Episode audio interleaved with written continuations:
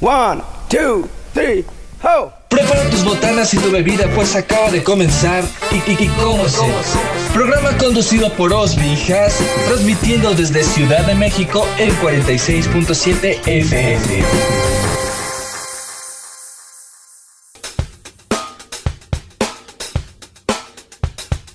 Vaya, veo que no tienen nada que hacer el sábado.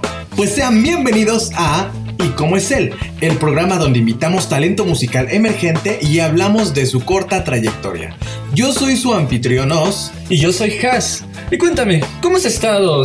Pues yo amanecí muy bien, vengo con muchas ganas, hoy sí desayuné. ¿Tú desayunaste? Claro que sí, no puedo empezar mi día sin unas enchiladas que están a la vuelta de la esquina, muy buenos, un excelente atole. Con Doña Nati. Claro que sí, Doña Nati, la preferida de mis desayunos. Yo le compré una guajolota y estuvo deliciosa. Claro que sí. Pero dime, adivina, ¿quién nos acompaña el día de hoy? ¿Qué sorpresa nos traes hoy, Hazel?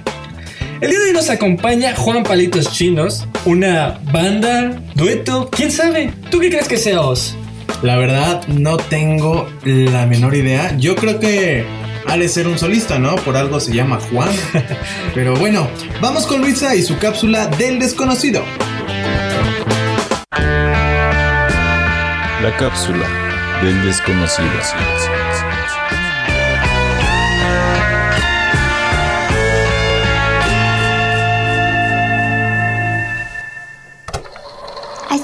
Querido Os. Nuestro desconocido de esta semana es el dueto llamado Juan Palitos Chinos, quienes este 22 de octubre lanzaron su nuevo sencillo, Lo que tú me das.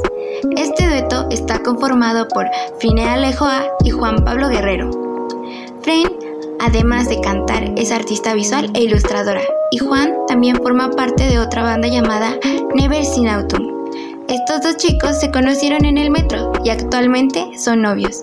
Si quieres saber el porqué del nombre y qué los inspiró a formar Juan Palitos Chinos, quédese, lo descubriremos a continuación.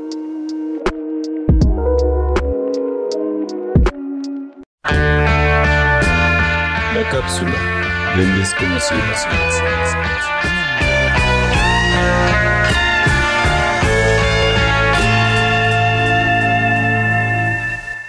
Y pues bueno, ya están con nosotros Juan Palitos Chinos. Muchas gracias, chicos. Hola, nosotros Hola. somos Juan Palitos Chinos, somos Frine Alejo. y Juan Pablo Guerrero. Bueno, yo creo que a todos nos ha dado curiosidad de dónde surge el nombre de Juan Palitos Chinos. ¿De dónde surge? ¿Dónde viene esta idea? El nombre surgió pues de mi infancia. Eh, era como el 2012 y oh, no, no era el 2012, era antes, era durante las Olimpiadas de Beijing.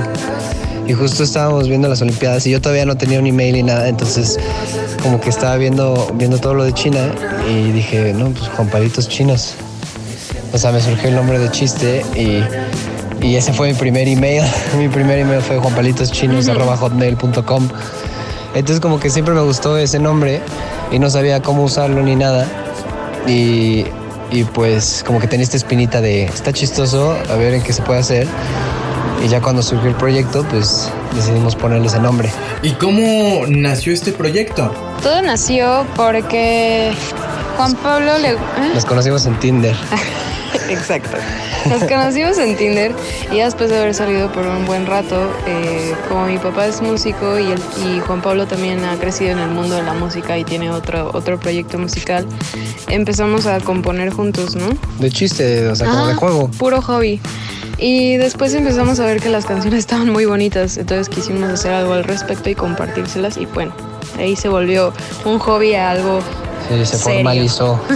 En el 2019 ya entramos a grabar y, y se formalizó ya el proyecto en serio. Y ya una vez entablado la idea del proyecto, ¿cómo les gustaría en un futuro ser reconocidos o definidos? Pues creo que, creo que algo que nos interesa mucho es como plasmar nuestras personalidades en la música. Sí. No, no como decir como, como ser pop o ya sabes, no quiero ser Dua Lipa, no quiero ser BTS, Sí, ni no. no quiero ser The Strokes, sino nada más, pues queremos que la música que hacemos, que nos gusta mucho a nosotros, pues pasársela a los demás y ver qué opinan. Además, le echamos muchas ganas a la imagen. Entonces, quiero que, bueno, queremos que nos vean como un grupo que se esfuerza mucho en la imagen. Y... Aparte es como timeless, o sea, usamos cuellos de tortuga, medio abrigos, sacos y demás, entonces es como medio timeless. Un proyecto indie pop, indie groovy, con buena onda, que tiene imágenes muy lindas. Como aspiracional. Puro arte para compartir. y viendo los temas de sus canciones, ¿qué inspiración hay detrás de sus sencillos? Pues creo que nuestros sencillos más o menos parten de nuestra relación como un punto de inicio y, divagan a, otras partes, porque por ejemplo Bellavista 130, pues esa sí es como una, una carta de amor a nuestra relación y, del uno al otro. Y lo que tú me das, que acaba de salir, eh, pues empieza por ahí y termina por también ser parte de experiencias de, de otros momentos de nuestras vidas con otras personas, ¿no? Pero pero creo que, que la verdad es nada más. Empezamos a escribir una canción, vemos qué tal suena y, y de ahí parte todo. No entramos ya con una idea de qué vamos a hacer, ni de cuál es el concepto detrás de la canción que sigue, sino nada más como que empezamos a escribir y a producir y, y, y trabajando con otros artistas, pues es, es, donde de verdad se forma el carácter, el carácter de las canciones que hemos hecho. Por supuesto, cada canción debe tener todo un trabajo creativo detrás. ¿Cómo es su trabajo? ¿Cómo lo desarrollan? Normalmente hacemos el esqueleto de la canción juntos. A veces yo tengo una idea, a veces JP. Este, y luego JP empieza a tocarlo en guitarra y o teclado.